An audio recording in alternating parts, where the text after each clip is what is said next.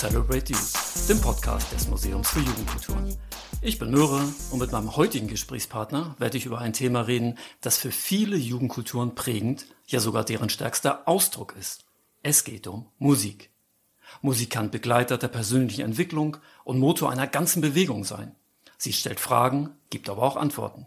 Sie beruhigt, reißt aber auch mit. Und ganz oft ist sie der Türöffner für einen Weg, den du nie dachtest beschreiten zu können. Ich begrüße Erik. Hallo Möhre, hallo. Erik, du bist Gitarrist bei Ketka. Gerne werdet ihr den Genres Indie-Rock oder Indie-Pop zugeordnet. Einige Autoren sehen darin sogar eine eigene Jugendszene. Findest du dich da wieder? Also ein Stück weit finde ich mich da eher wieder als äh, in anderen Szenen, wobei ich denke, Indie-Pop, Indie-Rock ist äh, eher so ein Oberbegriff. Also habe ich jedenfalls verstanden. Für äh, kleinteiligere Szenen. Also was, was die aber alle verbindet, ist äh, so, vielleicht, dass es eben so Musik ist mit Gitarre. Und ich bin der Gitarrist. Der Begriff Indie äh, könnte auch darauf verweisen, äh, dass es, dass man etwas selber macht. So, ja, dass ja. man eben nicht vorrangig kommerziell denkt oder Mainstream affin ist, sondern independent nicht nur Musik macht und denkt, sondern eben auch alles drumherum. So, dass man sein eigenes Label gründet und äh, selber die Konzerte bucht und so weiter und so fort. Und ja, das ist etwas, äh, was ich auf jeden Fall schon immer, seitdem ich Musik mache, auch gemacht habe, was immer dazugehört hat für mich und was es bis zum heutigen Tage auch äh, ist. Bis zum heutigen Tage machen wir das alles selber mit dem kleinen Plattenlabel Grand Hotel van Cleef. Ja, das, das, was du eben angesprochen hast, das kann man ja für viele Jugendkulturen sagen, also dieser DIY-Gedanke. Genau. Also das war auf jeden Fall immer ein wichtiger Teil davon. So. Ja. Also geht es nicht nur um Gitarren, Last, ein blödes Wort, gitarrenlastige Musik. Also es geht nicht doch, nur doch, um, sag ruhig. also es geht nicht nur um Musik mit Gitarren. Du siehst auch auf jeden Fall auch eine inhaltliche Positionierung. Ja, ja, ich denke schon. Also ich meine, also für mich, äh, ich weiß, ich, ich habe die Vermutung, dass verschiedene Menschen auch äh, an unterschiedliche Musik denken bei dem, bei diesen Begriffen so. Also ich denke an Bands wie Pavement oder Sonic Youth und dann aber auch vielleicht so Emo. Ja, und, und, und das waren, das war alles Musik, die irgendwie auch, ja, nicht immer nur gefallen wollte, sondern ja, die, stimmt, auch, ja, die auch ja. wirklich ganz schön kantig war und angeeckt hat. Ähm, und äh, wo die Protagonisten auch äh, ja, ganz schön das wirklich wollen mussten. Also mit einem Sprinter durchs Land zu fahren, jahrelang und ähm, äh, von der Hand in den Mund leben. Und ähm, ja, das war irgendwie Indie-Musik, Kultur. Wenn du jetzt aus der Sicht von Ketka dich mit diesen Kategorisierungen auseinandersetzt, ist das etwas, was eine Band annimmt oder annehmen muss? Oder kann man auch sagen, nee, nee, wir sind gar nicht Indie, wir sind Rock oder was anderes? Naja, äh, ich glaube, für uns war das nie so wichtig wir wurden, uns wurde früher auch immer gesagt, wir wären so Hamburger Schule und echt? Ach, ja, das, das finde ich ja. Das also ich, ja, okay. und äh, das haben wir so nie, äh, wir haben uns so nie begriffen. Also also was uns da verbunden hat, war eben vielleicht die Herkunft aus der Stadt Hamburg. Aber ja, ja. ansonsten äh, war die Hamburger Schule für uns äh, eher eine Generation vor uns. Und ähm, also ganz klar eine bestimmter, bestimmte Gruppe von Bands, äh, zu der wir nicht dazu gehörten. aber ja, und da haben wir dann auch manchmal gesagt, nee, also Hamburger Schule passt nicht so. Aber so ein, Okay, ein weiter Begriff wie Indie-Rock oder Indie-Pop, da ach, kannst du dich schwer dagegen wehren und ähm, äh, wollten wir auch gar nicht. Das ist in Ordnung. Also finde ich, fühle ich, fühle ich mich auch wohler mit, als wenn jetzt die Leute, wenn, ja, und die Hamburger Mainstream-Pop-Band Ketka kommt in die Stadt. Also da, dann finde ich doch Indie-Pop besser. Ja, das stimmt, das stimmt, ja. Ah, das mit der Han Hamburger Schule finde ich interessant. Das hatte ich, das hatte ich so auch noch nicht wahrgenommen. Ja, ja, das ist häufiger uns begegnet. Aber auch egal. Aber Erik, wie bist du denn persönlich erstmal zur Musik und dann zu Kettler gekommen? Also wie hat das bei dir angefangen? Zur Musik bin ich gekommen ähm, über meine Eltern, die so rückblickend betrachtend äh, eine ziemlich gute Plattensammlung hatten und die ich irgendwann auch dann für mich entdeckt habe. Meine Mutter war Sängerin und ähm, darüber bin ich dann auch irgendwie, oder obwohl vielleicht hat es nicht so viel mit meiner Mutter zu tun gehabt, aber ich war früher im Kinderchor und im Jugendchor und so und, und da ging es eigentlich, eigentlich bin ich da nur hingegangen, weil das eine Möglichkeit war, äh, mit meinen ähm, Freunden so einen regelmäßigen Kontaktpunkt zu haben. Und da bin ich auch regelmäßig rausgeflogen, weil ich mich unterhalten habe, statt zu singen oder Kaugummi gekaut habe oder solche schrecklichen Dinge.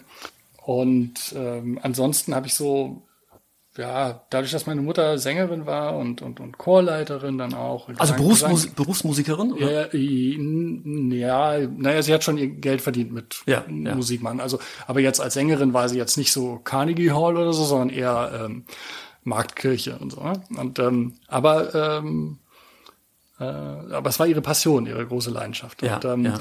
und äh, ich wollte mich da natürlich abgrenzen und äh, habe dann irgendwann festgestellt, dass es über diese Chöre und so nicht so gut funktioniert hat.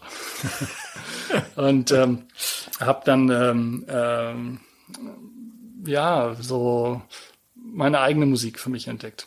Und die kam über die großen Geschwister meines besten Kumpels damals. Und äh, äh, der hatte viele große Geschwister. Und äh, die, da kam, also von jedem kam was anderes. Also von Ärzte, Toten Hosen über Metal bis zu Neue Deutsche Welle. Und ähm, ja, mich hat damals äh, insbesondere haben die Ärzte nach uns die Sintflut. Ach, Die, das haben wir dann so mit, äh, also ich weiß nicht genau, da war ich elf ja. und äh, habe das erste Mal begriffen, dass eine äh, Band oder Musiker mehr als einen Hit oder mehr als einen Song haben können, den ich gu gut finde. So. Und dann halt gleich so eine Live-Platte. Äh, die, ja, und dann waren da auch so sexuell anzügliche Sachen drauf und so. Und äh, also es war alles so eine total aufregende Welt für mich. Äh, ja, das äh, hat mich total gekriegt. Und das war so ein bisschen ähm, mein Einfallstor zur Punkmusik dann auch. Und, und konntest du dich dann mit den Ärzten von denen, von deiner Mutter oder den Eltern abgrenzen? Ja, das ich, ehrlich gesagt, äh, da gab es jetzt gar nicht so große Auseinandersetzungen. Ich habe das jetzt gar nicht denen so groß äh, präsentiert, indem ich da im Wohnzimmer das aufgelegt habe und Ja. voll aufgerissen habe. Ja, ja. Also was heißt aufgelegt? Also Platten war eh etwas Unerschwingliches für mich. Ich habe immer äh, so Kassetten äh, mir überspielt und äh, Das kenne ich, das kenne so, ne? Und, ähm, genau, und ähm, aber äh, letzten Endes, also für mich ja, also genau, auch wenn es diese Auseinandersetzung da nicht so gab und meine Eltern eigentlich auch später immer recht offen waren gegenüber äh, meinen musikalischen Vorlieben. Äh, mit meiner ersten Punkband, etwas später dann mit 15, 16, ähm, haben wir jahrelang auch äh, im Keller bei meinen Eltern geprobt, was, Ah, okay. was auch sehr cool war, also dass sie das hingenommen haben, weil das wirklich laut war dann auch. genau. Ähm, aber für mich hat es funktioniert so, als so, das ist ganz anders als die Welt meiner Eltern und ähm, also die musikalische Welt meiner Eltern. Und äh, ich glaube, äh, ich weiß gar nicht, ob das das Wichtigste daran war, aber sicherlich nicht ganz unwichtig auch. Also das hat schon funktioniert für mich. Warum ist dann die Tür zum Punk aufgegangen und nicht zu einer anderen Musikrichtung? Naja, Ärzte, ne? So, und ähm, äh, Also sind die Ärzte Punk? Ja, eine schon. alt diskutierte Frage. Auf jeden ne? Fall. Ja. Lese ich auch so. Und ähm, ja, nee, ich äh, gute Frage. Also mich hat das angesprochen, eben dieses raue und ähm, schnelle und äh, voller Energie und äh, ja, weiß ich nicht. Ähm, ja, und es war halt auch so ein bisschen, ein bisschen anders und als was ich sonst kannte. So. Beziehungsweise, ähm, genau, es ging dann auch relativ schnell weiter, dass ich dann irgendwann auf dem Schulhof äh, äh, einen Typen kannte, der, der war, der hatte irgendwie bunte Haare und der hat mir mal eine Kassette zugesteckt, wo auf der einen, einen Seite No Control von Bad Religion war, auf der anderen Seite ähm, irgendwie so ein, so ein Zusammenschnitt von verschiedenen Dead Kennedys Platten. Und äh, das hat mich auch dann wahnsinnig äh, fasziniert. Das war dann so der nächste Schritt.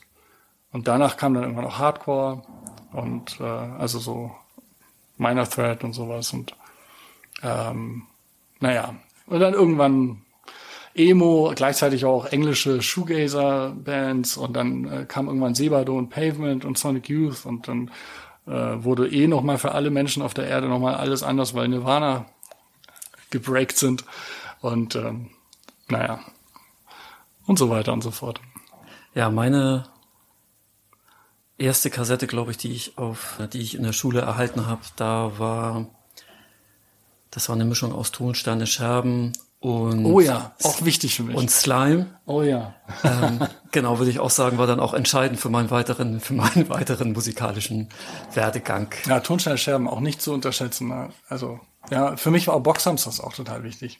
Für ähm, viele Leute, für mich zum Beispiel gar nicht. Ja, aber, ich mich, ja. ich, ich habe das geliebt, dieses, also gerade als ich so 15, 16, 17 und äh, so ja, der erste Liebeskummer und so, da, da haben mich, äh, also das, dieses, also Boxhamsters hatten auch sowas Romantisches, genau wie die Tonsteine Scherben ja auch. Also das war irgendwie so Gegenkultur und äh, hochpolitisch und, und ziemlich krass, radikal auch zum Teil und ähm, gleichzeitig auch immer so, so ach, ich bin der Verkannte, äh, der, ich möchte in deinen Armen sterben, umgebracht von deinem Freund. Sowas halt, ne? Das war, ach Gott, oh Gott, das hat mich total abgeholt. da kann ich heute echt drüber lachen, aber, aber irgendwie oh, war schon gut. Ja, also äh, Rio war auf jeden Fall ein großer Poet und ja, also klar, mich hat mich hat natürlich auch das politische an Tonsteine Scherben ganz stark angesprochen, aber wo du es jetzt eben nochmal erwähnst, was für intensive Liebeslieder Rio oder Tonsteine Scherben geschrieben haben und ja. wie Rio Reiser auch seine persönliche Gefühlswelt offenlegen konnte. Ja, ja. Das fand ich auch schon sehr berührend. Ja, ja, ja. wir hatten ja ähm, das krasse Glück, dass wir äh, zweimal Vorproduktionen gemacht haben im Rio Reiser Haus, als es das noch gab. Ach. Und äh, wir wurden dann immer von Gerd Möbius und seiner Frau verköstigt, also von, äh, von Rios Bruder. Und äh, das war echt magisch. Also wenn wir dann abends dann da in der, in der kleinen Küche saßen und dann kamen so noch irgendwelche Leute aus der Nachbarschaft rein, abends mit, mit einem Bierchen so und haben noch was mit uns getrunken da und oh, ich habe gehört, ist jemand da, ist ja schön so ne und ja, ja, ich war der letzte Liebhaber von Rio, ach so was krass, ey. alter Schwede, ey. Man war so nah dran dann an dieser extrem wichtigen Person, äh, also und ähm, ja, also es ist, war, war wirklich magisch. Und es ist so krass, dass das Haus aufgegeben wurde, so dass nicht auf allerhöchster politischer Ebene sofort gesagt wurde, ey, Moment mal, das muss erhalten bleiben. Es ist so, ja, echt ganz schön traurig eigentlich. Aber ähm, ja, ich meine, genau, wir, wir haben dann auch da noch äh, als Dankeschön ein kleines Konzert gespielt in Winnetous Garage, wo die, glaube ich, damals auch geprobt haben und so ein kleines Tonstudio hatten. Auf ja, jeden Fall. Ja. Äh, und dann, genau, La Rue hing dann da auch immer rum. Ja, also der ehemalige Gitarrist von Tonstein und auch von Rios Solo-Band dann später. Und dann hat man da mit dem abgehangen und geschnackt, ne? Und also es war echt so, was, das gibt's doch gar nicht. ich stehe gerade in Winnetous Garage äh, äh, mit La Rue und unterhalte mich über Gitarre spielen oder keine Ahnung. Das war echt so absurd schön. Ja, alleine wenn ich zuhöre, hört sich das schon ja total aufregend an. Ja, also ja, es ist so geil. Es gibt halt wirklich so, ähm, äh, also die Band Ketka gibt, existiert jetzt seit 20 Jahren und ähm, das ist einfach in so wenn du wenn du so was machst so ein Projekt wie eine Band wo es eben ganz viel also so ein Projekt lebt ja nur von anderen Menschen also von Interaktion mit anderen Menschen egal ob du jetzt klar, der, von, von der Bühne aus mit dem Publikum oder äh, das Ganze drumherum so und äh, und naja und Deutschland Musik Deutschland ist auch wahnsinnig klein so ne und und irgendwie ja so dieses man kennt sich. Gibt es schon ganz schön viel und ja, ja. Also, oh, da gab es so viele Begegnungen auch und so viele Momente, wo ich dachte, wow, also jetzt können wir uns auflösen. Alles erreicht im Leben. Bitte? Alles erreicht im Leben. Jetzt. Ja, ja, genau, genau, so meine ich das. Ja, ja. genau. Also so mehr geht nicht. So. Jetzt, das ist ja, und das ist schon echt toll. Da bin ich so dankbar dafür. Beste Job der Welt. ja, du hast es ja eben schon gesagt. Seit 20 Jahren gibt es Ketka und passenderweise kann ich da mal die nächste Frage anschließen. Ja, wie habt ihr euch dann als Band zusammengefunden? Wir haben uns zusammengefunden im Jahr 2001. Da hatten wir fast alle, fast alle, bis auf äh, Lars, den Bruder von Markus, äh, schon in diversen Bands gespielt, äh, lebten alle in Hamburg und ähm, ähm, hatten einen gemeinsamen Freundeskreis und äh, Markus und Reimer äh, hatten gemeinsam Rantanplan gespielt und wollten dann was anderes machen, musikalisch anders und ähm, äh, ich hatte zu der Zeit schon ein paar Bands durch die Gegend gefahren, so als Fahrer, Tourbegleiter und ähm, unter anderem auch Tomte, die die alte Band von T.S. Ullmann. Und ähm, Markus hat dann irgendwann wahrscheinlich von T.S. erfahren, dass ich auch, dass ich nicht nur Auto fahren kann, sondern oder Sprinter fahren kann, sondern auch Gitarre spielen kann. Und äh, hat mich dann gefragt, ob, äh, ob mir mal ein paar Sachen vorspielen kann. Und äh, hat er mir äh, zwei, drei Songs vorgespielt, die er so in, in Eigenregie aufgenommen hatte. Und ähm, ja, es hat mir gefallen und dann haben wir äh, uns im Proberaum verabredet und haben ein paar Mal geprobt und sind dann im Frühjahr 2001 im März, Ende März, äh, das erste Mal im Vorprogramm von Tomte ähm, ah ja, haben ja. wir vier Konzerte gespielt. Ja. Und ähm, haben dann danach so uns zusammengesetzt und haben gesagt, ja, das war geil, hat Spaß gemacht, das irgendwie ist da was, das passt. Äh, lassen wir das doch so weitermachen. So war das damals, vor 20 Jahren. Yeah. Nehmen wir hier gleichzeitig ein Jubiläum auf, ne? Das ist ja. Ja, ja, genau. Weiß nur keiner außer dir. Jetzt. Bald hoffentlich ein paar mehr. Mhm. Du hast ja gesagt, dass schon die meisten von euch in Bands gespielt haben. Hast ja selbst gesagt, dass du in der Punkband gespielt hast. Oder Rantanplan hast du erwähnt. Ich würde ja ganz gerne noch But Alive erwähnen. Ja. Unter anderem, weil das auch für mich eine ganz wichtige Band war, die mich so ein paar Jahre begleitet hat. Insofern hat Bud Alive, nee, hat nicht Bud Alive, sondern hat Ketka für mich auch Wurzeln im Punk. Ja, würde ich auch so sagen.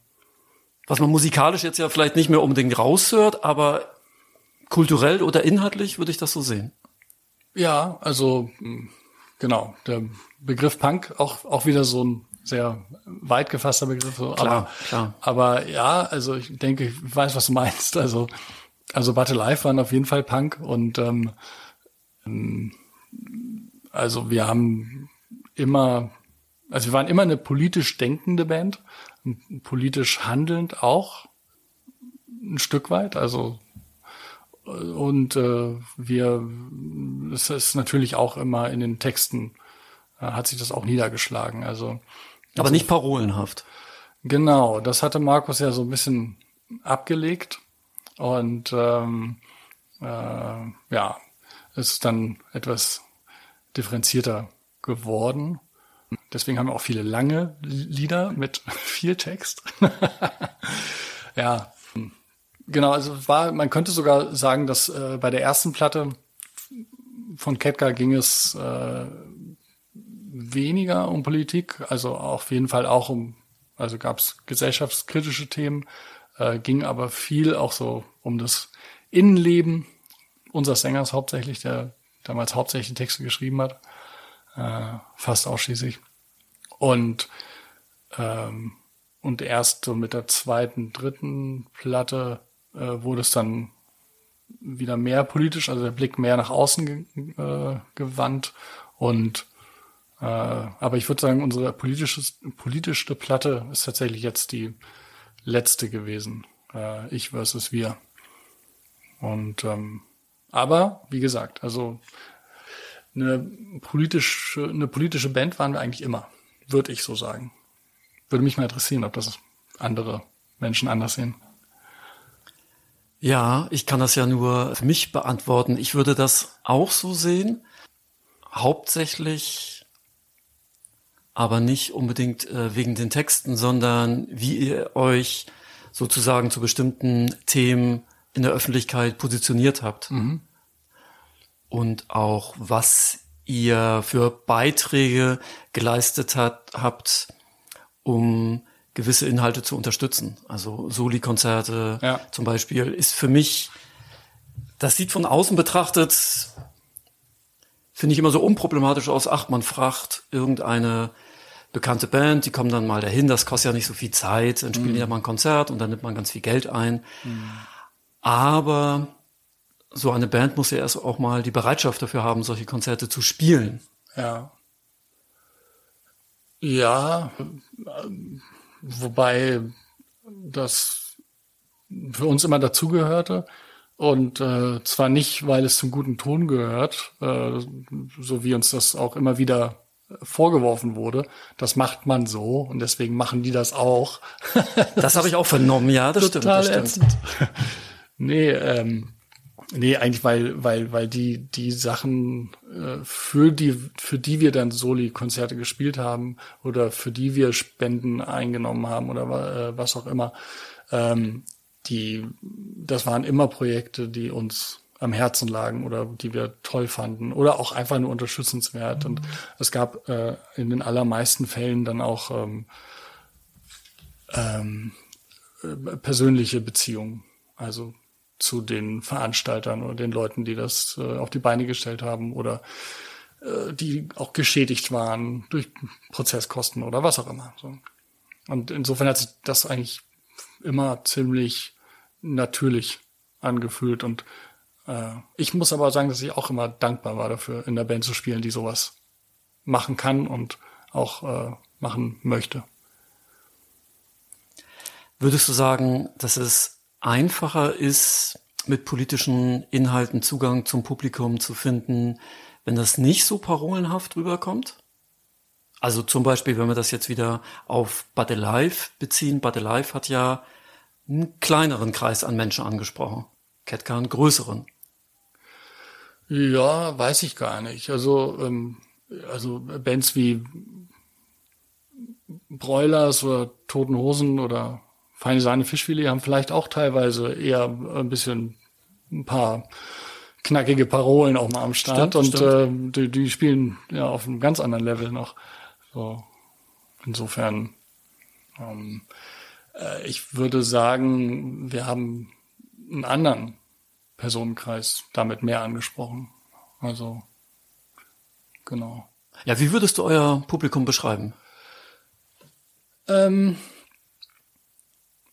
also, wir hatten eine Zeit lang, ein paar Jahre lang, so Mitte der 2000er, also so hatten wir äh, ein ganz schön studentenlastiges Publikum. Und ähm, das erwartet man so, ne, wenn man von draußen aus Ketka guckt. Ja, äh, das war mir nicht so bewusst, ehrlich gesagt, dass ja, wir ja. so diese Leute ansprechen würden. Aber war tatsächlich so. Ähm, wir hatten aber auch, muss ich sagen, äh, wir hatten mal ein äh, etwas ruhigeres Stück, Balu, ähm, da hatten wir auch äh, tja, viele ältere Damen im Publikum. ähm, äh, es gibt immer wieder so, so Lieder, ähm, die, die, also es gibt immer wieder Leute, die wegen eines ganz bestimmten Liedes zu uns, zu den Konzerten kommen. Das ist ziemlich verrückt so. Okay, okay. Also der Tag wird kommen ist auch noch so ein Stück oder äh, Sommer 89 ist auch ein Stück. Also ja. das ist auch äh, äh, ziemlich heftig, gerade wenn wir ähm, in äh, ostdeutschen Städten spielen und dieses Lied spielen, so dann ähm, merkst du eine, eine krasse Emotionalisierung in den ersten Reihen. Ja. Und dann ja. weißt du, okay, deswegen sind die, also vor allem hier, so, was ich äh, als ein großes Lob empfinde und, und wunderschön. So. Wenn ich da auf der Bühne stehe und diese Menschen sehe, die weinen. Und ähm, das kriegst du auf der Bühne total berührt so mit den Kontakt. Ja, ja, ja. Und offensichtlich total berührt sind und abgeholt sind. Und dann denke ich, okay, das ist äh, ja auch da wieder viel mehr geht nicht so. Ja, ja. Ähm, ansonsten ähm, will ich zu dem Thema kann ich noch sagen, äh, unser Publikum ist mit uns gealtert. In weiten Teilen. was auch total Das kann man nach ist. 20 Jahren dann so sagen. Ne? Ja, ja. Und das ist auch etwas, was tatsächlich, tatsächlich äh, toll ist, ähm, weil wir, als wir uns äh, nach diesen ersten vier Konzerten so zusammengesetzt haben, ähm, äh, haben wir so gesagt, ey, also wenn wir das jetzt machen, dann geben wir dafür auch einiges auf. Zum Beispiel? Ja, zum Beispiel mein Studium. Oder, Ja, okay. äh, ne, und ähm, es war ziemlich schnell klar, dass wir es auch alles selber machen müssen. So. Also insbesondere Markus und Reimer, die dann mit Tees das Grand Hotel van Cleef gegründet haben, also das eigene Plattenlabel, um unsere erste Platte rausbringen zu können. Das war super viel Arbeit, es war super viel Geld, das äh, investiert werden musste, äh, Verschulden und das Ganze. Und ähm, ja, äh, und da haben wir halt gesagt, also wenn wir das jetzt wirklich alles machen, dann wollen wir das richtig machen. Dann wollen wir nicht äh, eine Eintagsfliegenband sein, wir wollen nicht eine Platte machen und dann äh, äh, uns wieder in alle Winde zerstreuen. Ähm, ja, und das, ja, dass ich jetzt hier sitze mit dir 20 Jahre später, ist halt auch, das hat irgendwie funktioniert. Der Anspruch, den wir an die Band da hatten, haben Kann- wir eingehalten. Kannst du das nochmal äh, genauer beschreiben mit dem, wir wollen alles richtig machen? Was meinst du damit? Äh, nee, also, ne, das ist vielleicht äh, missverständlich. Wir wollen mit der Band ähm, das voll durchziehen. Wir wollen eben, äh, ja, wie gesagt, also wir wollen nicht eine Platte machen, sondern wir wollen fünf Platten. Wir wollen, äh, oder, oder noch, noch besser sagt es das vielleicht, was ich meine, äh, wir wollen mit unserer Band die Menschen, die sich für uns interessieren und für das, was wir machen, äh, wir wollen die begleiten durch ihr Leben. Also unsere Traumvorstellung war damals und ist vielleicht auch jetzt noch, dass wir die Leute äh, einen bestimmten Punkt in ihrem Leben abholen und dass, dass die irgendwie bei uns bleiben, dass wir bei denen bleiben. Und ähm, das ist ähm, ja, dass wir so dazugehören. Und ähm, das gibt es tatsächlich. Äh, kriegen wir immer wieder mit bei unseren Konzerten. Und ähm, ja, ich empfinde das als eine, eine sehr schöne Sache. Ja, ich auch. Also ähm, Diese Kontinuität. ja, ja, ja. Wenn ein, eine Band durchs Leben begleitet, wir haben davon ja auch zum Beispiel dann mit den Ärzten oder Tonsteine Scherben drüber gesprochen, wenn ihr das dann selber erreicht habt, das stelle ich mir als ein sehr schönes Gefühl vor. Ja, absolut. Das ist es. Also vor allen Dingen, wie du es formuliert hast, ich finde, du hast es auch sehr gut formuliert, die Menschen an einem bestimmten Punkt abzuholen und dann mitzunehmen. Wenn das über so einen langen Zeitraum funktioniert, dann kann man auf jeden Fall sagen, dass ihr ja vieles richtig gemacht habt. Ja, ja, genau so meine ich das. Also mit dem richtig machen. Genau, also du hast gesagt, also um das, um da trotzdem noch mal weiter einzusteigen, genau, ihr musstet vieles aufgeben, du persönlich dann dein Studium, dann musste das Label aufgebaut werden. genau. Ähm, was musstet ihr noch investieren? Also damit meine ich jetzt nicht Geld, sondern an Kraft, an Ideen, an Zeit. Ja, genau. Diese Sachen eben das Übliche, so ne. Also ähm, ja und ähm, ja teilweise auch eben, dass man sich äh, auch Anfeindungen aussetzt. Und dass man eben so ein bisschen, also ja, wie alle Menschen, die irgendwas öffentlich machen so und die irgendwie was, was Privates und Persönliches nach außen kehren und sich so zeigen. Ähm, da gab es auch Gegenwind so. Also wir, wir waren nie eine Band, die von allen geliebt wurde. Wollten wir auch nicht.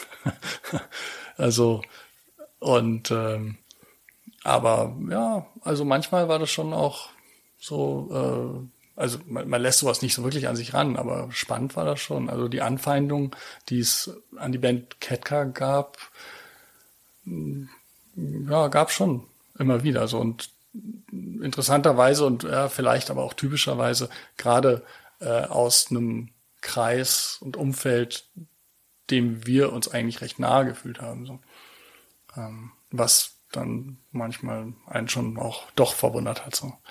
Aber äh, ein Stück weit konnte ich das auch immer nachvollziehen, beziehungsweise äh,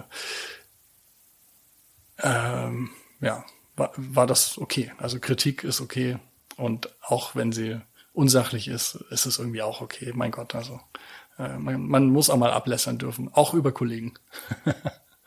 ja, aber die Wahrnehmung teile ich. Ja. Dass die Kritik an Ketka, du hast, hast es sehr gut formuliert, aus einem Kreis von Menschen kommt, genau, den ihr eigentlich ansprecht und aus dem ihr eigentlich auch selber kommt. Mhm. Eine richtige Erklärung dafür, ich, was, was bei mir immer so als Reflex äh, dann da gekommen ist, dass dieses ja parolenhafte bei Ketka eben nicht da ist, diese deutliche ja oder schneller wahrnehmbare politische Positionierung. Das war so meine Idee, dass die Menschen damit ein Problem haben, nach dem Motto, aha, die Mitglieder der Band kommen aus dieser Richtung, haben in diesen oder jenen Bands gespielt. Warum machen sie das bei Ketka jetzt ein bisschen anders? Ja, ja, das Aber war, ist auch nur eine Vermutung. Ja, das, das war sicherlich zum Teil so. Ähm, eine andere, äh, ein anderer Ursprung für Anfeindungen kam auch daraus, dass wir, also ähm,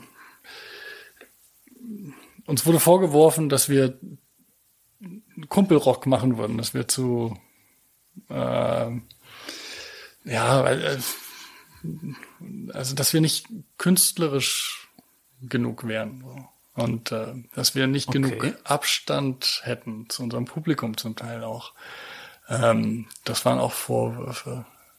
Und ähm, ich glaube, die Leute, die uns das damals vorgeworfen haben, die sehen es mittlerweile auch anders. Und äh, ich, äh, also äh, ja, es gab es gab wirklich schöne äh, schöne An Anfeindungen wie ähm, eben äh, Kumpelrock oder ähm, ähm, warte mal, jetzt muss ich mal kurz überlegen, was war. Ich hatte es eben gerade hatte ich, ich, ich hatte es eben im Kopf, jetzt ist wieder weg. Auf der Suche nach der schönsten Anfeindung, das hat man auch nicht immer. Ja, ja, ja. Das war wirklich toll. Ich komme nicht mehr drauf. Vielleicht später. Ja, ja. Ähm, Genau, dann steigt Also genau die, diese Nähe zum Publikum ja. wurde uns auch vorgeworfen und eben, dass wir nicht so äh, uns, keine Ahnung, also so künstlerisch irgendwie äh, geben und ja, das hm.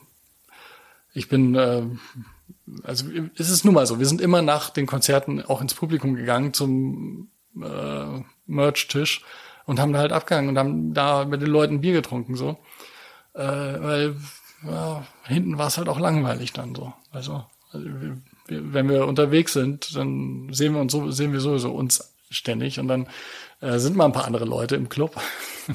gehen wir natürlich dahin. So, und dass das dann halt Fans sind und, äh, und dass man dann auch mal ein Foto machen muss oder auch mal mit denen über Texte diskutieren muss oder, oder, oder das sind ja zwei völlig unterschiedliche Sachen. also das, das war irgendwie auch immer okay für uns und dass, dass wir dann mal eine Platte unterschreiben und so und das, äh, ja. Ich glaube, ganz am Anfang war das etwas befremdlich für uns, sowas zu tun. Ja, so. klar, äh, klar. aber ähm, wir haben schnell gemerkt, dass wir den Leuten damit eine Freude machen und äh, das war für uns äh, sehr, eine sehr niedrigschwellige Handlung und dann ist doch gut, also wieso nicht? wenn ich jetzt an mich denke als Teil des Publikums, ist mir diese Interaktion mit der Band enorm wichtig. Ich mhm. gehe hauptsächlich auf kleine Konzerte, mhm. weil da zum einen der Kontakt zur Band auf der Bühne sehr direkt ist, aber das, was du eben nochmal beschrieben hast, ist ja nochmal eine andere Qualität, nach dem Konzert sich mhm. nochmal mit dem Publikum zusammensetzen. Ähm, da empfinde ich Kumpelrock eher als Lob, denn als Kritik. Ich weiß gar nicht, was, also ich finde das schon erstaunlich, äh, dass Menschen das euch vorgeworfen haben, weil das ist für mich genau das, was ich auf einem Konzert suche. Den Kontakt mit der Band, egal auf welcher Ebene. Mhm. Ja, wie gesagt, das ist jetzt auch gar nicht so. Ich will, will eigentlich äh, bereue ich schon fast, dass das jetzt thematisiert habe, weil es wirklich lange her ist und äh, ich, wie gesagt, ich glaube, die die Leute, die das damals formuliert haben, die sehen es auch mittlerweile anders und äh, äh, das ist ja, gar nicht so wild und wichtig gewesen so. Nee, aber interessant finde ich darüber, darüber zu reden, ne? Ja. Äh, wie Bands wahrgenommen werden und wie auch das Verhalten von Bands beurteilt wird. Ja, ja. Ich denke, vielen Bands, die eine gewisse Entwicklung von der Größenordnung durchgemacht haben, denen wird in der Regel eher vorgeworfen, dass sie sich von ihrem Publikum entfernen. Darum ist, finde ich, diese ja. Art des Vorwurfs besonders interessant. Ja, ja. Nee, das weiß nicht, das wurde uns nie vorgeworfen, sowas. Äh, ah, pur für Alkoholiker. das ist auch schon sehr lange her. Gut, aber, dass dir es eingefallen aber ist. Aber den ja. fand ich auch richtig gut. Pur für Alkoholiker. Es gab auch eine Phase, wo wir relativ viel Alkohol getrunken haben und wo die Clubbesitzer teilweise auch schon, haben sie uns erzählt, schon sich lange gefreut haben darauf, dass wir kommen, weil unser Publikum auch so wahnsinnig trinkfest waren. Sie einen Umsatz des Jahres gemacht haben, wenn Ketka gespielt haben. okay. Pur für Alkoholiker. Ach, herrlich gehässig. also, so, könnt, so könnten wir fast die Folge nennen. Ja. Also gut, gut, dass es dir noch eingefallen ist. Mach doch. Da, ich, äh, ich war tatsächlich mal bei einem Pur-Konzert, äh, ah, ja. äh, weil ich dachte, es wäre vielleicht witzig und habe so ein paar ganz alte äh, Punker-Kumpels eingeladen und äh, und wir sind äh, zusammen zur Colorline Arena oder wie auch immer die damals hieß oder wie jetzt heißt, ich weiß es immer nicht. Ähm, jedenfalls da äh, große Laden Arena und äh, und die haben so eine Loge gegeben weil sie dachten, ach ja, hier, eine, da, da, da kommt jetzt äh, einer von uns. Ja, nee, die dachten halt so, ja, die Band Ketka, so. Ne? Ja, und, ja. und ähm, war aber gar nicht so. Es war nur ich und halt ein paar Punker-Kumpels. Und äh, dann hatten wir diese Loge und ähm, haben uns total daneben genommen. Alle um uns rum beleidigt und, und haben. Wie äh, man das als Punk so macht. Ja, und haben halt den ganzen äh, äh, Shampoos, der da im Kühlschrank war, ungesichert äh, äh, ausgetrunken und äh, um dafür zu bezahlen und äh, weiß ich auch nicht. Also äh, jedenfalls haben sich äh, Leute, die auch da mit waren äh, in unserer Umgebung, in dieser Loge und so, haben sich äh, mehrmals beschwert bei den Securities. Und dann wurden wir immer rausgebeten auf den Gang und dann haben die Securities zu uns gesagt, also, also die haben sich beschwert über euch, ne? Also geht mal rein, mach mal weiter. Das war echt lustig. Klingt nach einem gelungenen Abend. Ja, nee, das war tatsächlich, wollte ich eigentlich sagen, ähm, wir dachten, es wäre witzig, aber es war so schlimm. Ähm, also das, da, äh, wir, wir mussten uns eigentlich besaufen, weil es einfach unerträglich war. Es war nicht auszuhalten. Und ähm, ja, also es tut mir jetzt echt leid, dass ich da so hart ablässern muss über die Band pur, aber ich fand dieses Konzert oh, ganz merkwürdige Atmosphäre. Das war da konnte ich nicht nur nichts mit anfangen, ich fand es sogar richtig schlimm. Und ähm, naja, aber ein denkwürdiger Abend. Dann kommen wir mal wieder auf die Band Catcar zurück. Ja, genau, danke. Das kannst du auch alles rausschneiden damit. Nein. Also, das muss kein Mensch hören. das überlege ich mir noch. Vielleicht kannst du dir das ja hinterher nochmal anhören, aber eigentlich sind das, finde ich, ganz schöne Passagen gewesen.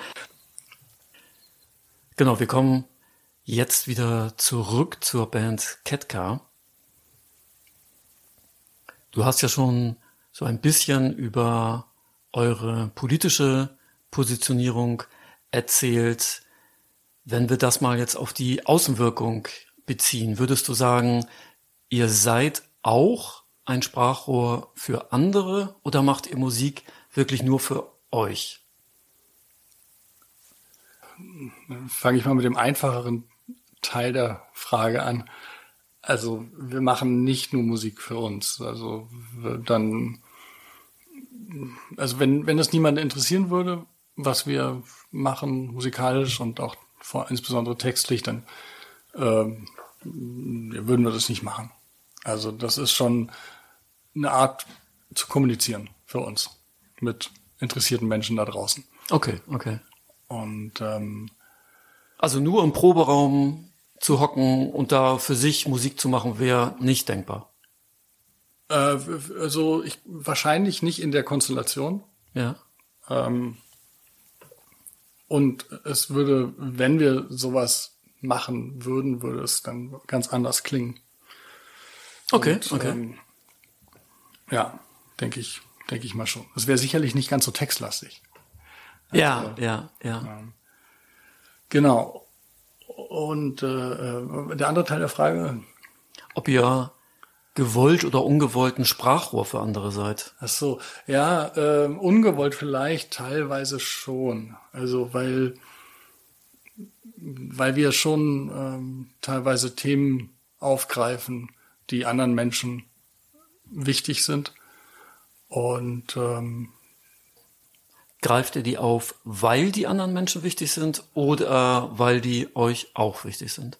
Genau, weil sie uns auch wichtig sind äh, und teilweise auch, weil wir sie spannend finden, aber ähm, sicherlich ganz oft, weil sie uns wichtig sind oder teilweise auch, weil, also ich weiß, bei, bei Sommer 89 hatte Markus äh, zum Beispiel einen Artikel in der Zeitung gelesen äh, über Fluchthelfer an der österreichisch-ungarischen Grenze. Ja. Und äh, da ist ihm so bewusst geworden, dass das so ein Thema ist, worüber er sehr wenig weiß und was relativ wenig medial verhandelt wurde bisher. Und ähm, ähm, ja, da ist dieser Song, dieser Text entstanden und im Nachhinein haben wir dann festgestellt, dass es eben für viele Menschen ein sehr wichtiges Stück geworden ist. Ein sehr wichtiger Text, sehr wichtiger Song und ähm, also da würde ich jetzt nicht sagen, dass wir dann da so sprach, aber ja, vielleicht doch. Ja, doch. Also ich erinnere mich zum Beispiel an, an einen äh, Spiegelartikel von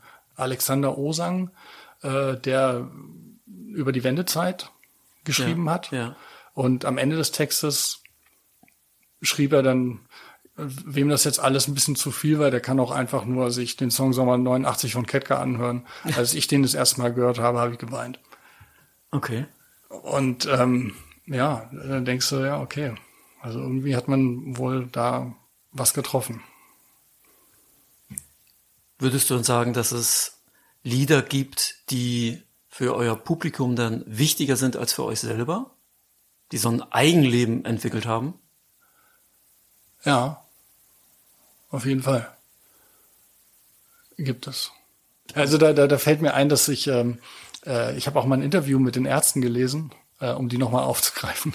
Und äh, da haben die auch gesagt, ja, also so Songs wie Männer sind Schweine oder so, ja. die das für, für die ist das einfach äh, gar kein Ärzte-Song mehr. Das ist so, äh, die haben gesagt, sowas muss man auch loslassen können.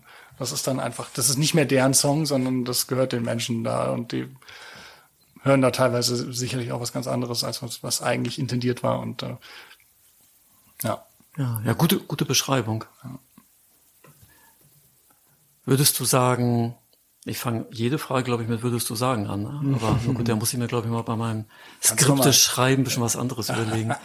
Aber würdest du sagen, dass ihr durch eure Reichweite, also euer Publikum ist ja im Laufe der Jahre stetig gewachsen, dass ihr dadurch eine politische Verantwortung habt? Ja, ähm, ich denke, Leute, die äh, gehört werden, die haben eine politische Verantwortung. Also auch die UEFA. nee, aber ähm, die nimmt sie nur leider nicht wahr. Genau. Ja, nee, wir, wir ich, ich sehe das auf jeden Fall so, dass wir eine politische Verantwortung haben. Ähm, ich will aber auch sagen, dass ich nicht finde, dass jeder, der äh, irgendwie in der Öffentlichkeit steht, wie äh, in welchem Maß auch immer, unbedingt äh, was sich politisch positionieren muss. Ähm, äh, es gibt viele Künstler äh, da draußen, für die, also die sich schwer tun damit so. Und ähm, ich finde, also es gibt Leute, die machen wunderschöne Singer-Songwriter-Texte und ähm, da ist kein einziger politischer Song dabei und das ist völlig in Ordnung. Also das bei uns äh, ist es halt so, dass Politik in unseren Texten vorkommt, immer wieder. Ähm, aber das muss auch nicht. Also dann würdest du diese Verantwortung auch nicht als Last empfinden? Nee, also äh, wie gesagt, wir sind alle in der Band politisch denkende Menschen und äh, Politik äh, ist ein wichtiger Interessensschwerpunkt von uns, auch im privaten Bereich. Und äh, zudem muss man ja auch mal sagen, dass, dass wir in hochpolitischen Zeiten leben, in denen sehr viel passiert und nicht passiert und viel im Wandel ist und ähm, ja, viel Mist auch passiert. Und äh, wir sind eine Band, die den ja, Anspruch hat oder die die Möglichkeit hat, äh, das zu kommentieren. Und das tun wir. Das finde ich ganz schön, wenn man sich politisch äußern möchte. Und du hast das gerade gut formuliert, wenn man dann auch die Möglichkeit dazu hat. Genau. Viele Bands, die sich ja politisch positionieren, sprechen ja einen recht kleinen Kreis an Menschen leider an. Und wenn man dann die Möglichkeit hat, einen größeren Kreis anzusprechen, ist das etwas, was dir Zufriedenheit gibt, diese Möglichkeit zu haben? Also ja, ich meinte das jetzt tatsächlich auch, äh, auch äh, also dass wir einen etwas größeren Kreis an Personen damit ansprechen können. Das ist natürlich toll. Äh, aber auch, äh, dass wir mit Markus und auch mit Reimer zwei Leute in der Band haben, die so ein gewisses Talent dafür haben, mit der deutschen Sprache umzugehen und die es schaffen, ähm, auch dieses bei diesem schwierigen, relativ schwierigen Thema Politik äh, gewisse Klippen zu umschiffen. Ja. Äh, also das meinte ich auch mit Möglichkeit, dass wir diese Möglichkeit haben, eben weil wir diese beiden Leute ah, in der okay. Band haben, die eben ja. diese Texte, äh, die das hinkriegen, so ohne ja. dass ohne dass man so äh, ähm, oh, denkt, oh, das ist aber jetzt auch ein bisschen viel oder das ist ein bisschen peinlich oder oh nee und so, sondern wo man sagt, ah, hey, wow, ja, genau so, das wollte so, so würde ich hätte ich es auch gerne gesagt, ja, ich aber ja, nicht so. Ja. Und ähm, das ist halt auch toll.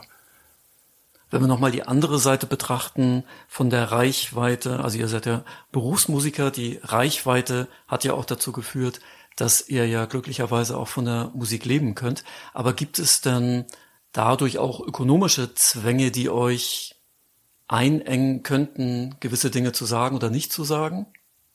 Was sich dann vielleicht ein Album nicht so gut verkauft? Ähm, nicht, dass ich jetzt so spontan an irgendwas denken kann und also äh, nö, ich würde eher andersrum sagen, dass, dass wir eher auch schon mit der Band Nachteile hatten. Ähm, also finanzielle Nachteile und auch so, ja, also weiß ich nicht, wir, wir, wir haben, äh, es gab immer wieder äh, Punkte in unserer Karriere, wo wir angeeckt haben und wo wir äh, Leute in gewissen Positionen auch äh, rausgefordert haben und dafür auch abgestraft wurden. Ähm, also zum Beispiel beim öffentlich-rechtlichen Rundfunk, wo wir gesagt haben, ey, das ist scheiße, wie ihr das macht, das kann man auch anders machen. Und dann, ah, okay, ach, wir werden da gar nicht mehr gespielt jetzt. Naja, gut. Ja. So. Aber genau das, genau das meinte ich auch. Aber da habt ihr dann anscheinend auch keine Rücksicht drauf genommen. Nee, ja. Nee, ganz im Gegenteil. Weil das muss man ja auch erstmal, diese äh, Stärke muss man auch erstmal haben. Ja. Nee, aber das ist, da muss ich sagen, so, das ist bei uns drin. Da wird nicht zurückgesteckt.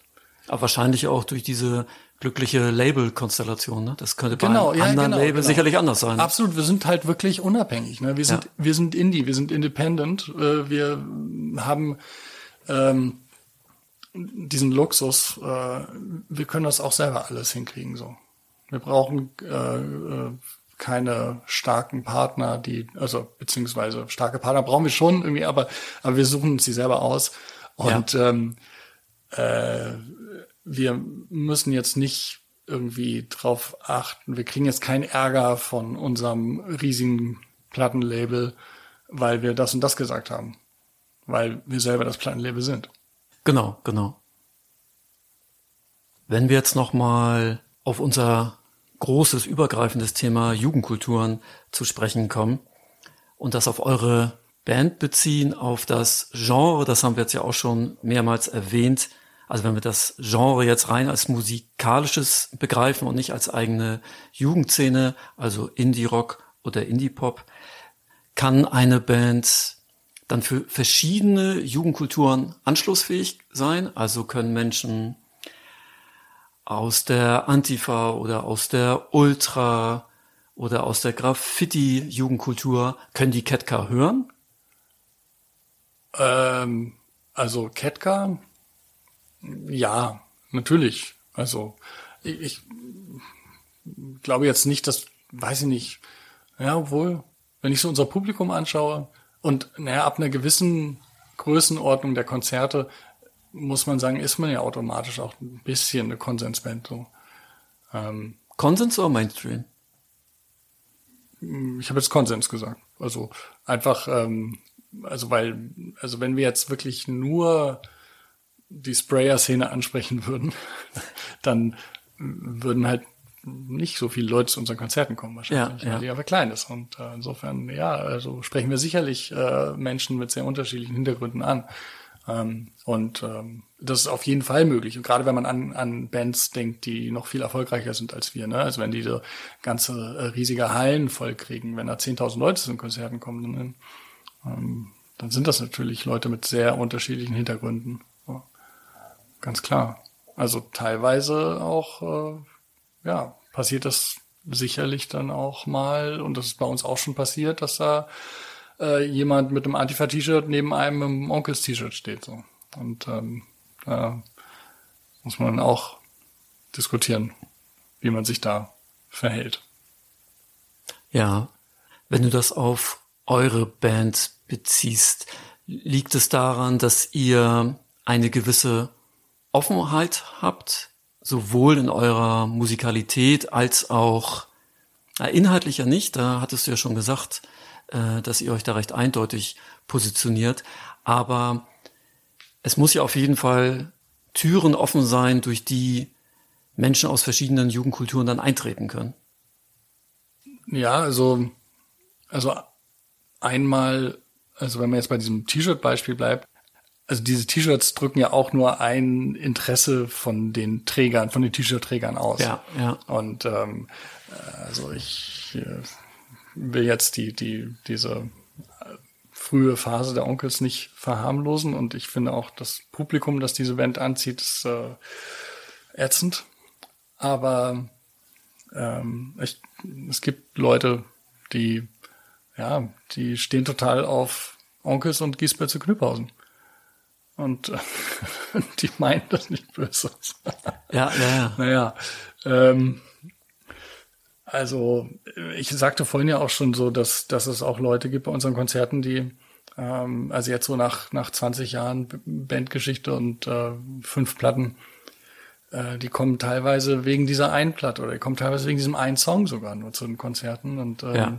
und äh, ja, da, da sind dann auch Leute dabei, die eben dieses Liebeslied toll finden äh, weil sie damit Er- Erinnerungen verbinden und ähm, die, die politischen Stücke von uns eher so hinnehmen. ähm, Und andersrum genauso. Und ähm, ja, und so kommt, glaube ich, unter anderem einfach eine, eine relativ große Diversität zustande im Publikum, was gut und schön ist. Also ich fand das schon immer toll. Also dass, dass auch ähm, das Altersspektrum bei unseren Konzerten schon sehr früh recht groß war. Ja. Also, ähm, das habe ich immer als, als was Tolles und Erstrebenswertes und Besonderes aufgefasst. Ja, ich habe eben nochmal über die beiden Wörter Konsens oder Konsensband, hattest du vorhin ja gesagt, und jetzt Diversität nachgedacht. Die beleuchten ja das Thema von, von zwei Seiten. Der Konsensband wird ja, wird ja eher immer so ein bisschen negativ verstanden mhm. und Diversität wird ja eher was Positives mit verbunden, aber es drückt, beides drückt letztendlich denselben Gegenstand aus, ne? Ja. Ähm, also in, in dem Zusammenhang, ja, denke ich schon. Also ich fand auch nochmal schön eben dein, dein Hinweis auf die T-Shirts bezogen, dass es bei den Menschen, die diese T-Shirts tragen, ja nur um einen bestimmten Aspekt ihres Lebens oder ihrer Einstellung geht, ja. äh, den sie damit präsentieren. Das wird tatsächlich auch bei mir auch dann oft vergessen, ja. wenn man Menschen wahrnimmt. Ja, genau. Also, ich weiß nicht, kennst du das, wenn du ein bestimmtes T-Shirt anhast und äh, dann wirst du auf das T-Shirt angesprochen. Klar, ja. Äh, und dann klar. wunderst du dich, hä? Ach so, ach, das T-Shirt, ach du, das ist so alt, habe ich jetzt gar nicht drüber nachgedacht, als ich es heute Morgen angezogen habe. ja, ja, eben, also und vor allen Dingen äh, habe ich auch gerade eben an mich selber gedacht, wenn ich bei irgendwelchen Veranstaltungen, Konzerten oder sonst was war und dann Menschen ganz klar danach beurteilt habe, was für T-Shirts sie tragen. Genau. Also auf, auf jeden Fall. Also ohne mit ihnen darüber äh, sprechen zu wollen halt. Ja, ne? Wenn ich gesehen habe, das und das T-Shirt, ja der ist scheiße, ne? Also, ja, also genau. das, das, das habe ich selber ganz stark, ne? Also, ähm, ja. Aber auf so einem Konzert das dann zu besprechen, natürlich auch schwer möglich, ne? Oder als Band ja sowieso. Ihr steht auf der Bühne, dir fällt das auf. Ja. Ja, ja es gibt natürlich Grenzen, ne? Also, ähm, irgendwie, äh, so, also äh, Nazis würden wir nicht auf unseren Konzerten dulden. Und ähm, ich weiß gar nicht, Onkels T-Shirts sehen wir auch nicht gerne. Ähm, sehen wir auch extrem selten. Aber irgendwie meine ich das so ganz verschwommen im Hinterkopf zu haben, dass das auch schon vorgekommen ist. Ähm, allerdings war das dann, glaube ich, kein Grund für einen Konzertabbruch oder so. Ja. Also eben aufgrund dessen, was ich eben auch schon gesagt habe. So, mein ja. Gott, also ja. Bist du denn Teil einer Jugendkultur gewesen? Oder ja. immer noch? Du hast ja vorhin erwähnt, dass du ja auch in der, dass dein Weg dann ja auch zum Punk geführt hat und in der Punkband gespielt hast. Das ist ja mhm. zum Beispiel eine Jugendkultur, die wir in unserem Podcast ja auch aufgrund der Interessen äh, der Menschen, die diesen Podcast machen, ausführlich behandeln. Ja.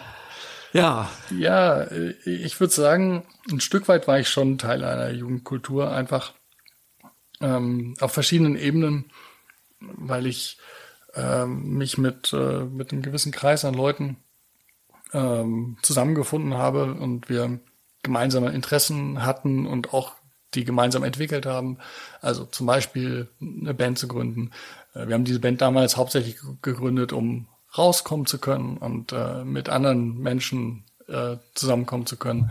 Äh, es gab dann eben damals noch wirklich so diese DIY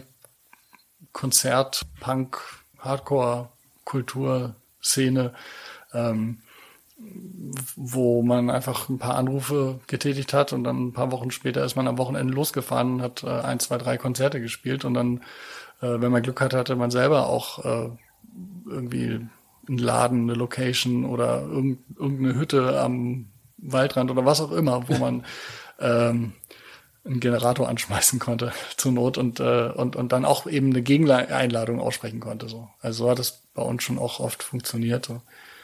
Und, ähm, und das war dann rückblickend schon auch so, da war man schon Teil von so einer gewissen Jugendkulturszene. Also und ja, ich war auch aktiv so.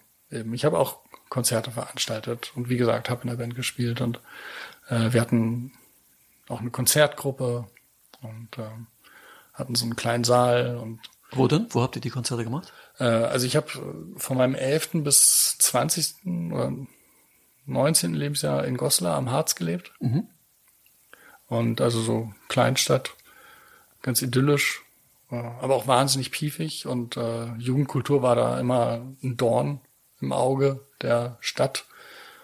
Äh, die wollten einfach nur das alles. Also der Menschen oder der Stadtoberen? Der Stadtoberen, ja, ja, ja, genau. Also der Behörden. So, das war immer. Also man durfte nicht auf der öffentlichen Wiese äh, Bier trinken. Ähm, man durfte nicht laut sein. Äh, äh, wir, ich war auch in der örtlichen Antifa und äh, da gab es auch, äh, das, das wurde auch sehr kritisch beäugt. Also mh, hm, gab auch mal so Verdacht, dass wir abgehört werden und so, das ganze Spiel so. Und ähm, ja, also da, da musste man immer irgendwie drum kämpfen, um Orte und um Möglichkeiten, irgendwas zu machen. Welche Orte gab es? Also Jugendzentrum fällt mir zum Beispiel ein, oder was hattet ihr da? Nee, das Jugendzentrum war in Faschohand. Echt? Okay. So mehr oder weniger. Also okay. jedenfalls, äh, ja, vielleicht sollte ich das so nicht sagen. Also, aber, aber da waren schon, äh, da ist häufiger vorgekommen, dass so gewisse Nasen aufgetaucht sind und da wollte man dann nicht unbedingt da auch sein. Ja. Außerdem hat das, glaube ich, auch mal ziemlich früh zugemacht so und äh, war auch äh, extrem unattraktiv gelegen. Okay. Ähm, und äh, es gab eine Zeit lang ähm, in Goslar ein Club, ein ehemalige, eine ehemalige, ehemalige Disco und mhm. da konnten Konzerte veranstaltet werden, also Punkkonzerte. Ja. ja. Ähm, äh, Schweinehof hieß das. Und Wie hieß das? Schweinehof. Sehr und, schöner Name. Ja, ja, das war tatsächlich, also unsere kleine Konzertgruppe war, also äh, ist da auf fruchtbaren Boden gestoßen. Also es gab dann echt viele kleine Punkbooker und so, die äh, uns Bands aus ganz Deutschland, äh, aber auch aus dem, viel aus dem europäischen Ausland äh, bis hin zu US-Bands ähm, okay. da hingebucht haben. E80 haben da gespielt. Äh, ah, ja, ja. Äh, hier wie, wie ähm, Youth Brigade aus Kalifornien. Äh, ich glaube, ne? wie hießen die aber? Ja, also, also wir hatten wirklich ähm, ganz ziemlich viele, also viele Bands wollten einfach spielen so und die waren froh, äh, über alles. Insofern, das war nie das Problem so. Und äh, ja. Wie viele Leute sind da immer? Ich, ich habe jetzt, also Goslar ist mir natürlich ein Begriff, aber ich habe jetzt kann jetzt nicht sagen, wie viele Menschen in Goslar wohnen, vielleicht so 20.000? Nee, oder? das, also, ja, in Goslar wohnen, äh, also zu der Zeit haben wir 50.000 gelebt. Ach doch, so groß. Okay. Ja, schon ein bisschen größer. Oh, okay, aber, okay. Ähm, aber tatsächlich war das auch nur so ein paar Jahre lang so, ja. äh, wo das ging und dann irgendwann äh, hat der Laden dann auch, haben wir den Laden nicht mehr bespielen dürfen, äh, der Eigentümer wollte das nicht mehr, gab irgendwie Ärger, keine Ahnung und dann war das auch wieder vorbei. Und wie viel kamen denn da aber zu den Konzerten? Naja, als, als er 80 da gespielt hat, waren schon so ein paar hundert Leute da. Ja, okay. Also das war auch wirklich dann im Stadtbild visuell erfahrbar. Ja, schön. Also, ja, also ja. zwischen Club und Haupt äh, und, und Bahnhof, also überall Punks, viele Iros. Ja. Und so. Das war schon wirklich toll. Also ah, die müssen dann auch von auswärts gekommen sein, ne? Ja, natürlich. Und ansonsten äh, war es eher so, ähm, waren auch gerne mal einfach, äh, je nachdem, äh, äh, auch mal 40, 50 Leute da. Oder vielleicht auch weniger, ich weiß nicht. Aber ähm, ja, das ging schon so. Und es war irgendwie wichtig für die Leute, die es genutzt haben. So. Aber eben auch kurz, ansonsten musste man von da aus dann immer äh, in andere äh, Einöden fahren. Zum Beispiel nach Salzgitter, da gab es einen Club Forellenhof. Ähm, oder später Ach, ja, Forellenhof. Bleiben wir mal beim Forellenhof, der war wichtig. Also da, das war so, äh, da haben wirklich viele äh, Hardcore-Bands gespielt. Und ähm, da gibt's auch auf jeden Fall so Aussagen von auch größeren Hardcore-Bands, die dann da gerne ihre Tour gestartet haben, also, weil sie halt gesagt haben, ey, hier gibt's immer so geiles Essen und, und ich finde, das finde ich auch einen wichtigen oder einen interessanten Aspekt an, an so Jugendkultur, also dass ähm, über diese diese Punk und Hardcore äh, äh, hat so ein Austausch mit mit äh, Menschen von, völlig anderen Kontinenten stattgefunden. Ne? Ja. Also über Ländergrenzen ja. sowieso ja. Äh, und innerhalb Deutschlands auch ganz stark. So, aber äh, ich muss sagen, also mich hat einmal, als, als ich mit meiner ersten Punkwelt, das springe ich mal ganz kurz mal, als ich mit meiner ersten Punkwelt angefangen habe, da haben wir ganz viel, äh, das war so Anfang der 90er Jahre, äh, äh, die, die Grenze war noch nicht so lange offen und äh, Goslar lag so im Zonenrandgebiet, ja, ja. wundervoller Begriff. Und ähm, äh, wir haben ganz viel in Wernigerode, Ilsenburg, Halberstadt äh, und solchen Orten gespielt, so im, im äh, Ostharzgebiet. Einfach weil es da viele Möglichkeiten gab, weil es da viele junge Leute gab, die, ähm, die äh, was Bock hatten, was zu machen. Und die, es gab halt viel Leerstand und es gab viele besetzte Häuser und viele kleine DIY-Clubs und so. Und da konnte man immer spielen und das war toll. Das, ähm, genau, also dieser, dieser total regionale Austausch, der stattgefunden hat mit Gleichgesinnten oder noch nicht mal unbedingt auf allen Ebenen Gleichgesinnte, aber einfach mit, mit, mit gleichaltrigen Leuten, so. Das war der Knaller. Also rückblickend muss ich auch sagen, wow, wie geil, dass wir das machen konnten, dass wir daran teilnehmen durften, konnten. So. Ähm, und das andere eben, äh, eben rückblickend, äh, diese, äh, ja, äh, dass so viele Bands aus den USA auch gekommen sind und man sich die angucken konnte in so kleinsten Räumen, in irgendwelchen Jugendzentren, ja. Kassel im Hausen oder Salzgitter vor Rheinhof oder was ich was. Und davon gab es überall in Deutschland, äh, auf dem Land teilweise so und äh, total einfach ein paar Jugendliche, die gesagt haben, hier, wir machen was, wir bieten was an und dann äh, wurde das kommuniziert über den Ozean hinweg und dann sind dann wirklich diese Bands gekommen, teilweise totale Legenden und haben da gespielt und ähm, das ist einfach, das ist, muss ich sagen, finde ich auch so im Nachhinein betrachtet sehr wertvoll, dass ich das so erleben durfte. Ähm, ja, und das war tatsächlich auch ein Geben und Nehmen. Ich habe das dann später, als wir dann auch äh, im Grand Hotel Kontakt hatten mit, mit amerikanischen Bands und, und mit amerikanischen Bands, mit Ketka auch auf Tour gegangen sind, so, äh, dass das für die auch gleich äh, sehr, also gleichzeitig sehr wertvoll war. Ähm, ich hatte, glaube ich, damals eher so den Eindruck, so als Konsument dann, äh, wow, die kommen über den Ozean und, und spielen hier eine Tour voll fett, so und oh, ich finde die so geil und ähm, dann äh, habe ich später eigentlich erst mit, äh, mitbekommen, wie toll die das fanden, diese Möglichkeit ja. zu haben, hierher kommen zu können und ja. auf ein offenes Publikum zu stoßen. Ja, und, ja. Äh, ja. Re Reversal of Man in Kaltenkirchen. Auch ein geiles Konzert. Da habe ich zum Beispiel, ähm, da habe ich zum Beispiel Matt kennengelernt, mit dem ich immer noch äh, regelmäßig schreibe und der mich schon oft in Hamburg besucht hat. Der lebt in Los Angeles. Und ähm, der war damals bei diesem Konzert in Kaltenkirchen. Und ähm, das sind äh, ja Freundschaften um die ganze Welt entstanden. Ja, finde ich schön, dass du diesen Aspekt nochmal betonst, als du eben über die Region gesprochen hast, über den Harz oder Ostharz, die Orte aufgezählt hast. Die hätte ich genauso durch Orte in Schleswig-Holstein ersetzen können. Genau. Du hast es ja auch gesagt, dass dieses Netzwerk, diese Infrastruktur äh, gibt es gibt es bundesweit und genau wie ihr damals durch den Ostharz gefahren seid, bin ich zu der Zeit durch Schleswig-Holstein oder Hamburg gefahren. Mhm. Und wenn wir das nochmal international betrachten, da habe ich ähnliche Erfahrungen gemacht, wie viele Bands, also aus den USA auch, aber wie viele Bands ich auch aus Südamerika kennengelernt habe. Oh ja. Ähm, da gab und gibt es ja auch eine sehr aktive Punk- und vor allen Dingen Hardcore-Szene. Ja.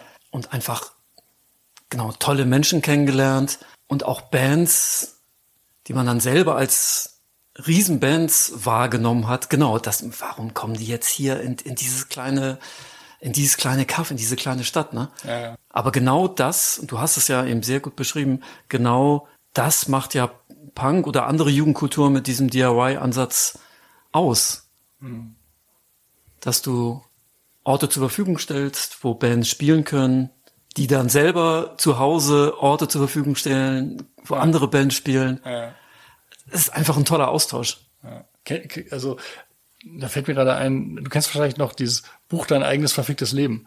Ja, ja. Also, ne, so ein, ein, ein kleines Heft, so Magazinform, äh, wo halt äh, drin stand, äh, so eine Re Review der verschiedenen Clubs, die es gab. So drin stand, äh, ja, hier schmeckt das Essen gut, hier sind die Toiletten sauber. Genau, und, genau, äh, genau. So total geil. Und ähm, also das ist irgendwie auch so ein, ein Hinweis darauf, äh, wie liebevoll und äh, detailliert und wichtig diese Szene war für diesen Kreis von Menschen. Ähm, und ja, natürlich, ja, dann kam das Internet und dann wurde alles anders. Das müssen wir, glaube ich, dann beim, nächsten Treffen mal besprechen. Du meinst, wir müssen zwei Folgen draus machen? Ja, ja. genau. Nee, aber das, das, ist ja wirklich auch einfach krass. Also was sich alles verändert hat. Ne? Und ich meine, merkst du selber, wenn wir so darüber reden, äh, über diese DIY-Szene insbesondere, ähm, was ist daraus geworden? Was ist davon geblieben? Äh, wie, äh, wie funktioniert sowas heute? Und ähm, ja, nicht zuletzt durch das Internet hat sich einfach wahnsinnig viel geändert. Mir fällt aber gerade auch ein positiver Aspekt ein, gerade wenn ich ja, so ja, ähm, an das Bewerben von Konzerten denke. Ja. Dieses ganze Herstellen von Flyer und Plakaten und so habe ich immer auch alles natürlich immer sehr gerne gemacht. Ja, aber ist natürlich auch aufwendig, ne? Das Auf jeden Fall. Aber die sahen auch geil aus. So natürlich. Handgemalt und natürlich. so. Da werden wir im Museum ja auch einiges äh, präsentieren. Ja, das hoffe ich doch. Was ist denn heute noch Punk an dir? Ähm, wir wollen ja hier keinen Geschichtspodcast machen. Wir wollen ja, auch übers Hier und Jetzt reden. Ja, da, da, also was ist heute noch Punk an mir? Da muss ich dann doch äh, lange zögern. Ähm, vielleicht eben, dass ich das, ja, also Punk, ein bisschen Punk ist vielleicht, wie ich mein Leben bestreite. Dass ich einfach sage, ey, ich habe keinen festen Job, äh, ich ich habe eine sehr feste Band. Aber, aber auch bei Ketka kommt es vor, dass es Phasen gibt, wo ich, wo mir die Kohle ausgeht.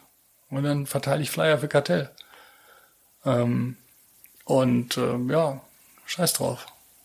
Mache ich dann halt, damit ich die Miete zahlen kann. Und ähm, ähm, aber mache ich dann auch gerne, weil das Wichtigste ist, dass ich halt weiter diesen Traum leben kann, Musik zu machen. So.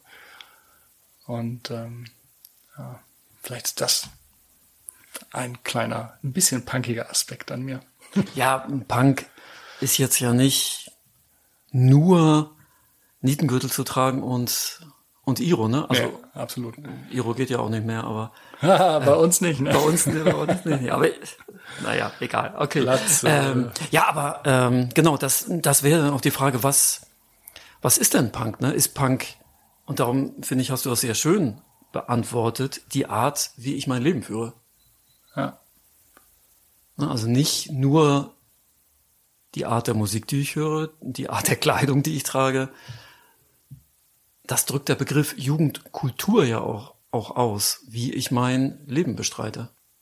Genau. Und damit meine ich jetzt nicht nur die Einnahmenseite, das hattest du jetzt ja gerade erwähnt, ja, ja.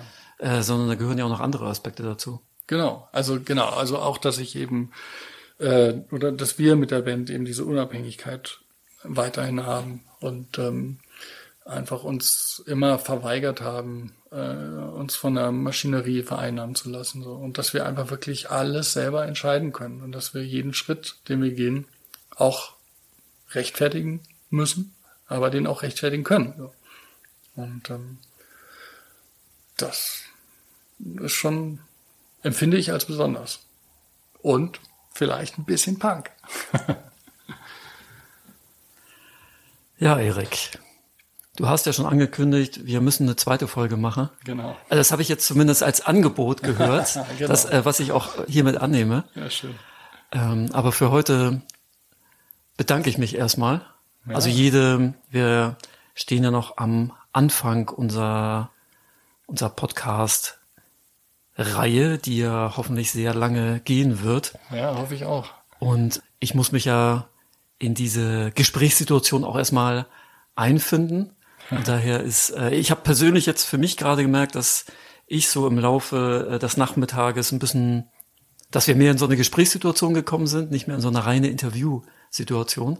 Naja, ähm, ich hätte eigentlich auch an dich gerne noch mehr Fragen gestellt, also weil das äh, ist ein super interessantes, spannendes Projekt. So. Und ähm, ja, deswegen meinte ich auch, dass wir es nochmal fortführen müssen, weil äh, wir halt wirklich jetzt sehr viel über äh, die Vergangenheit auch geredet haben und ähm, weniger über das Jetzt und fast gar nicht über die Zukunft. Äh, was auch schwierig ist, zugegebenermaßen. Aber das Jetzt würde mich auch sehr interessieren. So, was, mich auch. Was mich ist eigentlich, ja. was daraus geworden aus unseren, unserem ganzen Tun und Machen und äh, Connecten und veranstalten und irgendwie, ja, was, was bleibt davon, was, wie wurde das, oder wie wird das fortgeführt oder wie wird das verwandelt äh, und ein, angeeignet von den heutigen Jugendkulturen, die es da gibt. Ja, ich würde sagen, das Skript für die nächste Folge steht im Groben schon. Und ja, Erik, ich bedanke mich dafür, dass du heute mein Gast warst und dass wir uns wieder treffen werden. Ja, sehr gerne, jederzeit. Zu einem neuen Thema. Dankeschön. Danke dir. Wenn ihr uns zustimmen wollt, wenn ihr Widerspruch habt, meldet euch unter celebrateuse at jugendkulturmuseum.de. Werdet Teil des Podcasts, bringt Themen ein, stellt uns Fragen. Wir freuen uns auf alles, was kommt und vor allem auch auf die nächste Folge.